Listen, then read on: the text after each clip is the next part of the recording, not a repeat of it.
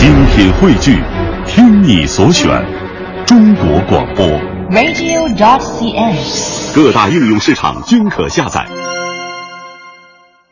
在古代呢，中国文人说啊，一个人才华横溢啊，就会说琴棋书画无所不通。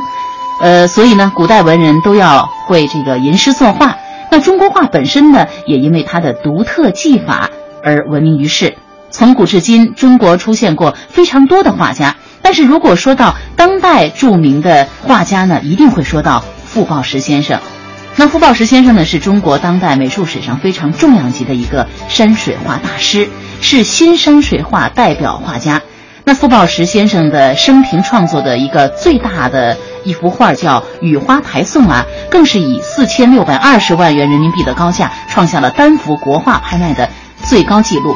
其实呢，不单是呃傅抱石先生本人如此的优秀哈，他的儿女呢在画坛上也相当的有名。那今天呢，我们的演播室里就请来了旅日中国女画家傅艺瑶女士。傅女士您好，您好，傅女士。当别人惊叹于这个您父亲傅抱石先生画作如此高的收藏价值之时呢，您作为他的女儿，也是作为一名中国山水画家哈，呃，您怎么来看待傅抱石先生的国画在中国当代美术史上的特色和贡献呢？你说的很对，一个画家的创作成就。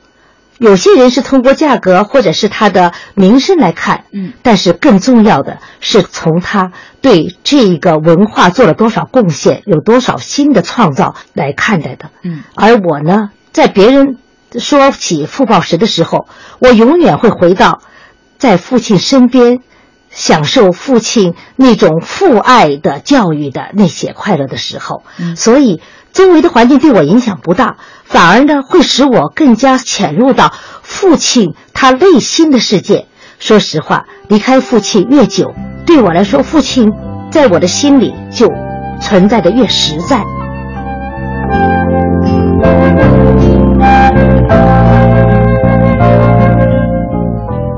呃，我们都知道。傅抱石先生对中国画很大的一个贡献，就是他所独步画坛的这个抱石村这个技法。那您能不能简单的用浅显的这种语言来 向听众朋友解释一下，呃，很独到的这种独创画风？嗯，特别是近年来，大家对傅抱石的山水画的理解呀、啊，往往是从“抱石村”这样一个词汇进去的。嗯、可是对我来说，抱石村是一个。别人说的语言，而不是我的，也不是我父亲自己说的。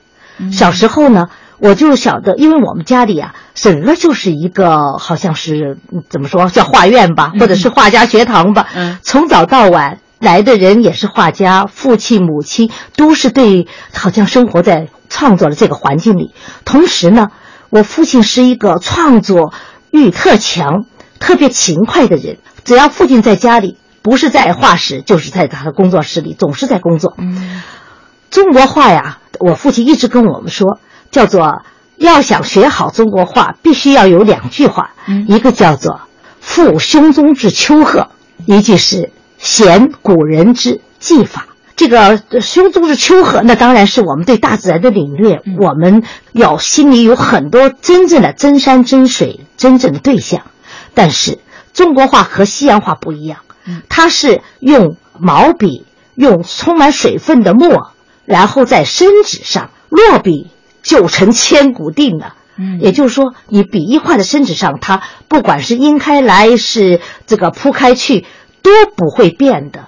因此呢，它一定有一种技法。所以在中国的传统的技法里，从唐朝啊，从这个大小李将军，然后通过宋朝，通过元朝、明朝，每一代都有它的创新和积累。因此，十八村、十八沟，这就变成了我们谈中国技法的一些最基本的要素了。嗯，所以叫做沟村点染。什么叫村呢？村就是画家用他的笔。再落到纸上，就能够把山的脉络、云气的变动，就能够把它画出来，表现出来，就能表现出来。那么这个呢，是怎么得到的呢？就是他手的云动、手的那个动和纸的接触产生的。那么中国的十八村里特别讲究的画山的这个，比如说画江南的山，我们就就叫披麻村。画北方的山，一般用的是虎屁皴，因为它有石头，一笔下来就能看见山的那个石头的那个棱角，它切开来的那种虎子去切木头一样得下来的那些痕迹。那么这种用法呢都有的。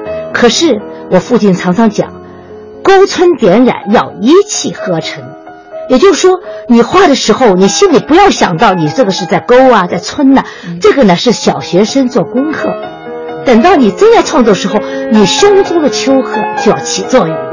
比如说，我们看到黄山的时候，哎呦，那种那个石头都被雨洗得像那个我们像盆景一样那么可爱，那么漂亮啊。可是你要画华山的时候，那些石头的棱险峻，就险峻，它一条线从天到地。那么父亲常常讲。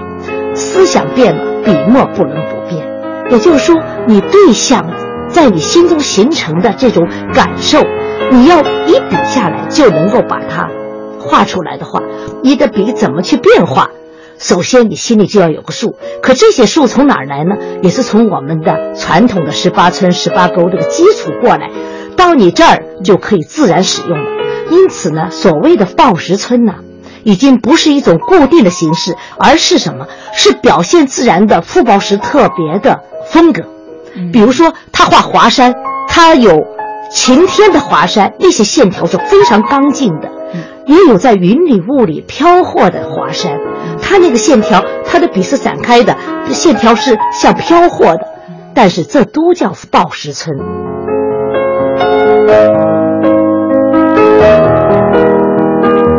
我们说了这么多啊，都是他艺术上的成就和他对您的教诲。那我们还没有了解到他的这这些绘画技巧，从小他肯定受到了这样的一个熏陶，才会有作画的这个本事、这个技能。那么我在看到他的简历当中呢，看到其实呢，傅抱石先生从小是很贫苦的。是的，嗯，他曾经在瓷器店做过学徒，是在那个时候他就开始。去学习绘画或者篆刻这样的艺术呢？有的时候啊，讲起来很怪啊，嗯他天生就有一个癖好一样的，叫嗜好。我父亲从小就嗜好书，就是喜欢画，喜欢这些做东西玩啊什么。我父亲做雕刻做得很好的，就手也很巧，心也很细，就特别喜欢。所以曾经有的人就说：“你的儿子这么喜欢，那你。”就把他，因为我们江西啊，有的都是瓷器店，瓷器店都要画瓷器嘛，嗯，所以你不如拿送他去学画瓷器。结果瓷器店里待了两年多，结果身体坏了，都没学到啊，所以也就，就是我父亲常常讲的这个他学画的一个好悲哀的一个小故事啊。但是呢，父亲呢，他他们家住的那个江西的这个南昌啊，他的家的附近说左边是刻字店，右边是裱画店。所以呢，刻字裱画他经常去转，所以刻字裱画又成了他幼小的时候就喜欢的这个叫什么迷上的两样。因为每日每日都要耳目对对耳濡目染这些东西。但是这个东西灵性真是很有灵性，他灵性很开发的很早。同时呢，因为他喜欢，也就有人来教了，就是也有长辈啊看到，哎呦这个孩子好聪明啊，慧根的，哎就有慧根呐，这就常常就会给他一些。给他一些书籍啊，给一些指点啊什么，所以说实话，好比拜某一个人做老师的这个历史，在父亲的身上没有过。但是父亲常常是把自己啊叫做拜天下大师为老师的啊，所以叫做终极大化啊，把自然当成老师，把古人当成老师。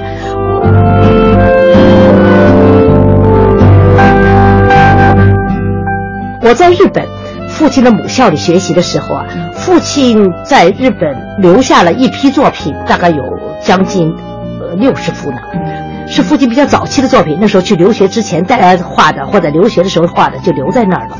那其中有几篇，有几幅是父亲画的，比如说黄鹤三桥、林黄公望、文征明，像这些人的作品，父亲临的非常的精，非常的精致，非常的实在。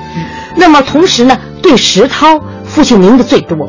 呃，有的人也说这个报石可能跟石涛也有一是的，所以这个石头石石石都有缘在这儿了啊。所以看到那些以后，我就晓得父亲绝非是简单就过来的。您父亲傅抱石，他去日本留学，那么这个过程好像是在徐悲鸿大师的呃资助下。和他的推荐下，然后赴日本去留学。是的，当时呃那个呃徐悲鸿先生也有这个在江西南昌啊有见面的缘分啊。嗯。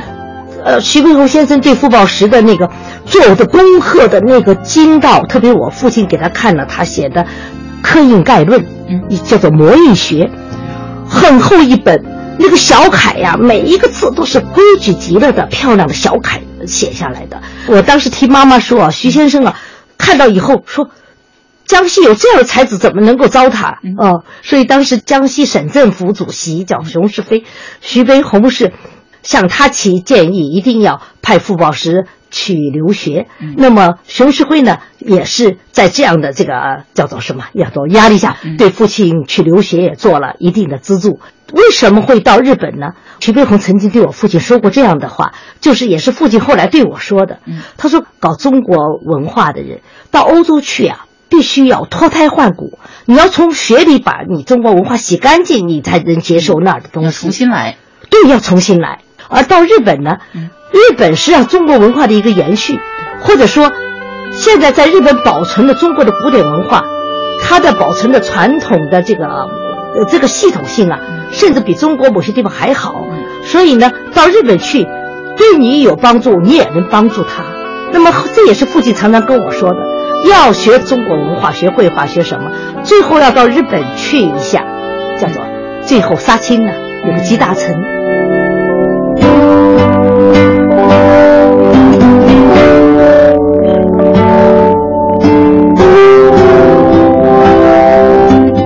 呃，众所周知，这个傅抱石先生他成为一名国画大师的同时呢，也近乎成就为一名博古通今的学者，因为他的这个古典文学的底子非常厚。他的专业其实一开始是学古典文学的，是吧？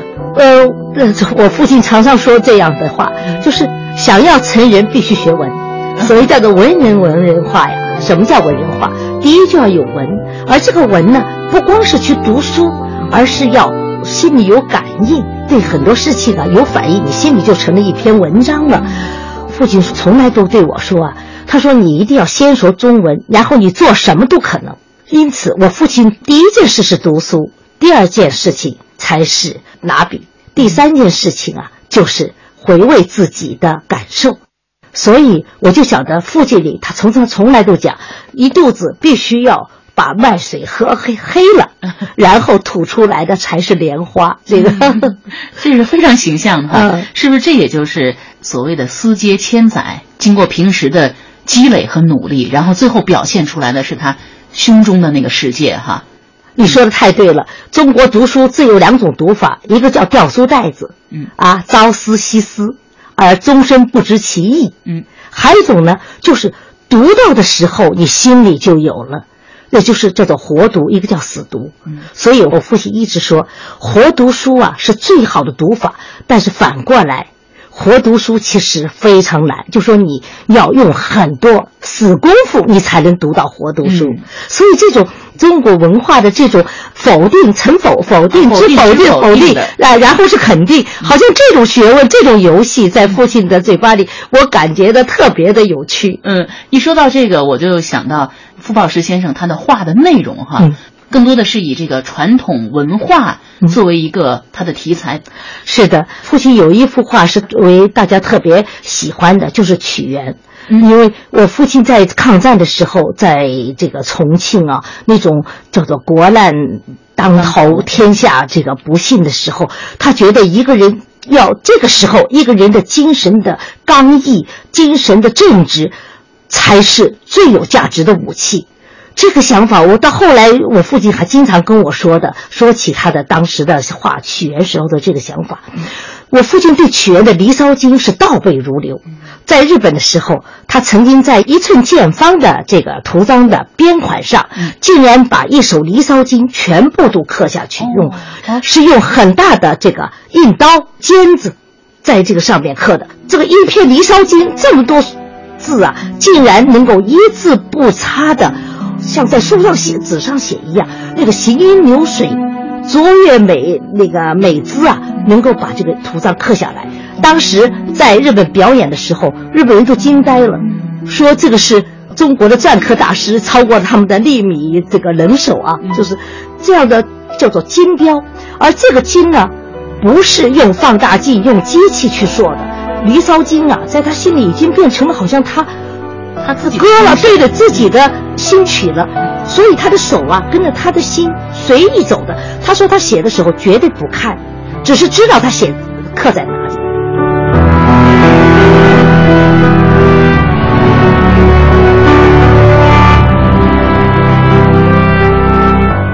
所以他画屈原，那就虽然这个画面并不复杂，啊，那个掉头汨罗江时候的那个憔悴的屈原和一些荒滩野号，但是那个精神的伟大表现出来，这就是傅抱石创作的一个很神秘、很诱人的地方。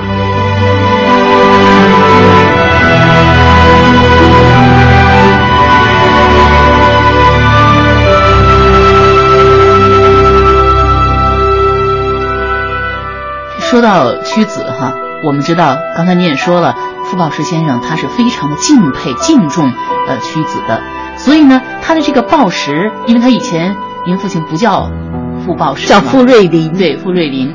那抱石这个名字呢，也是因为呃屈子最后是抱石沉沙，是。呃因为很敬重他，所以呢把这个抱石作为了自己的名字。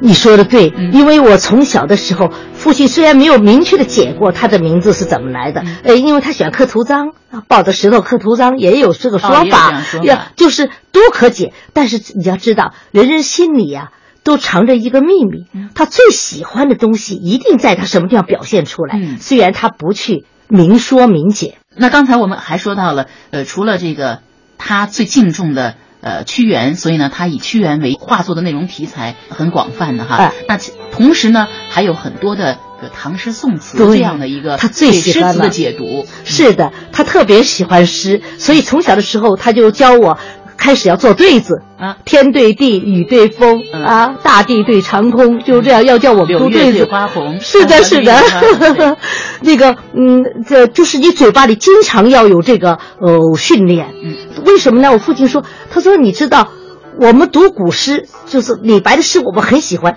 但是像你这样嘴巴都不会念诗的人去念，这个气不会来。所以那个像那个那个李白的那个壶酒“花间一壶酒，对月成三人”啊，当然跟我父亲他自己的情绪那是真是，当时我觉得他们一定是称兄道弟在一起喝酒，啊？所以这个呢，父亲从读诗、吟诗到他去念想他到绘画，这个过程啊，是父亲对于这个绘画创作的一个全过程，可以看出来他对文化的整体的这个吸收。他画那个李白的那个“花间一樽酒”啊，可真是好玩极了，那个眼睛朦胧朦胧胧的，但是你知道，他就是李白，呃，对对对他那个醉呀、醉到他自己不是糊涂了，越醉越清醒，而且越醉越得意，所以这些地方就可以看出来，他从心里热爱的东西，在他的画笔里就会有他的特色。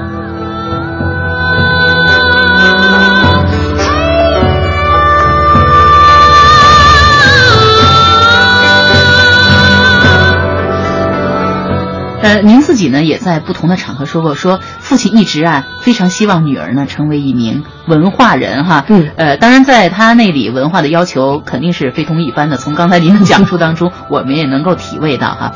不过我想您现在的成就，呃，应该是可以告慰他老人家的哈。那回望傅抱石先生的一生呢，从绘画到印刻，再到著书，呃，再到去这个异国求学，这是傅抱石先生的前半生了。那从欧洲写生到东北写生，再去著书，留给后来人珍贵的这些研究资料，这是傅抱石先生忙碌充实而又辉煌的中晚年了，也就是在四九年我们新中国成立以后的。事情了。对，嗯，那我们都能够感觉到，这个生活、绘画、文化艺术这些概念在傅先生这里呢是融会贯通的哈。所以傅先生开拓了绘画史上的新篇章，而不只是在书斋当中去逍遥作画，也是和这个有非常密切的关系的。我非常同意，中国画有一个非常不好的传统，也就是此笔像谁，此笔临谁仿谁，这个就是好像已经变成有些画家的一种好像得意的极致了。我父亲从来都不但不认可，而且非常否定这种观念。他说：“你画把李晨画出来，你把摩西画出来，但你永远不是他，因为画虎不成反类犬耳。”刚刚我们提到的鲍石村，就说你心中没有秋货，你就根本没有传统。你光有传统没有秋货，你根本就画不出在中国绘画上能够站得住脚的画。那么这一点呢，特别是毛主席所教导我们的，就是艺术啊，必须要和呃大自然结合，和人民结合，和群众结合。这种“结合”两个字，在我父亲身上做得非常的好。比如说，他那时候已经是五十多五十岁了啊，身体并不太好，而且他一直是这个鼻子鼻窦炎比较厉害啊。可是，一万三千里的旅行，带着企业画家，那个时候旅行并不容易，是困难时期的啊。父亲走到哪里去？比如说到了东北，东北写生集就出来了；到了杭州，杭州写生集；到了欧洲啊，罗马尼亚写生集，什么东欧写生集，什么都出来了。那么这些作品呢？像你刚刚说的，和他早期作品，说实话，在面上的风格差的很大。那个早期在重庆作品，大山大水，就说那个画面很浓稠的。后来呢，画的色彩美极了。只要有一个那个欧洲人对我说：“他说你父亲画的这个欧洲的风景是欧洲人没法表达出来的那种美，因为那个眼光不一样。”是是是，是的。而且中国画有个很大的特点，像中国的文章一样，落笔重，出水轻。嗯。就是你画的力透纸背，但是反过来感觉的轻盈极了。这种，特别是画的捷克斯洛伐克的那个，嗯，布拉格的那个宫殿啊，在那个画在布拉格博物馆里收藏的时候，那些人都说，呃，都回来跟爸爸讲。当时我在客厅里也听到这些那个外交部的客人来说，说他们好感动，说我们从来没看到我们的地方是这么美。所以就说艺术家他不是去像照相。机那样去把东西全部都收过来，但是他把他的美拿过来，同时用他自己的方式又送给人们。所以这些地方，父亲从来没有一天是懈怠的。人物穿越时空，人生启迪智慧，人文润泽心灵，人性彰显力量。香港之声，中华人物。为你细数那些被历史记住的名字。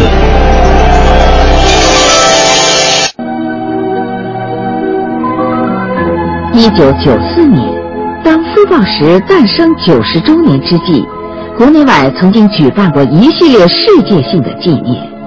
台北由全球五大洲藏家育成的傅抱石画展，展出了一百二十件精品。人民日报发表纪念专论，中国画研究出版了纪念傅抱石专辑。江苏南京和江西新余画家的故乡举行了隆重的纪念活动，同时出版了傅抱石传。邮电部发行傅抱石纪念邮票六枚和傅抱石作品选特种邮品一册。香港以巨资出版了傅抱石全集十二卷，中国美术馆展出他二百件杰作，同时在北京召开了傅抱石艺术国际研讨会。日本东京长期陈列他在日本留学时期的作品，以及武藏野美术大学的馆藏。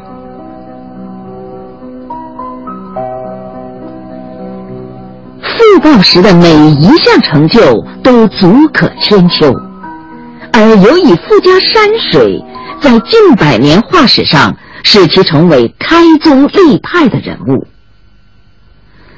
本世纪山水画领域的峰峦叠嶂中，耸起四大主峰：张大千、黄宾虹、傅抱石、李可染。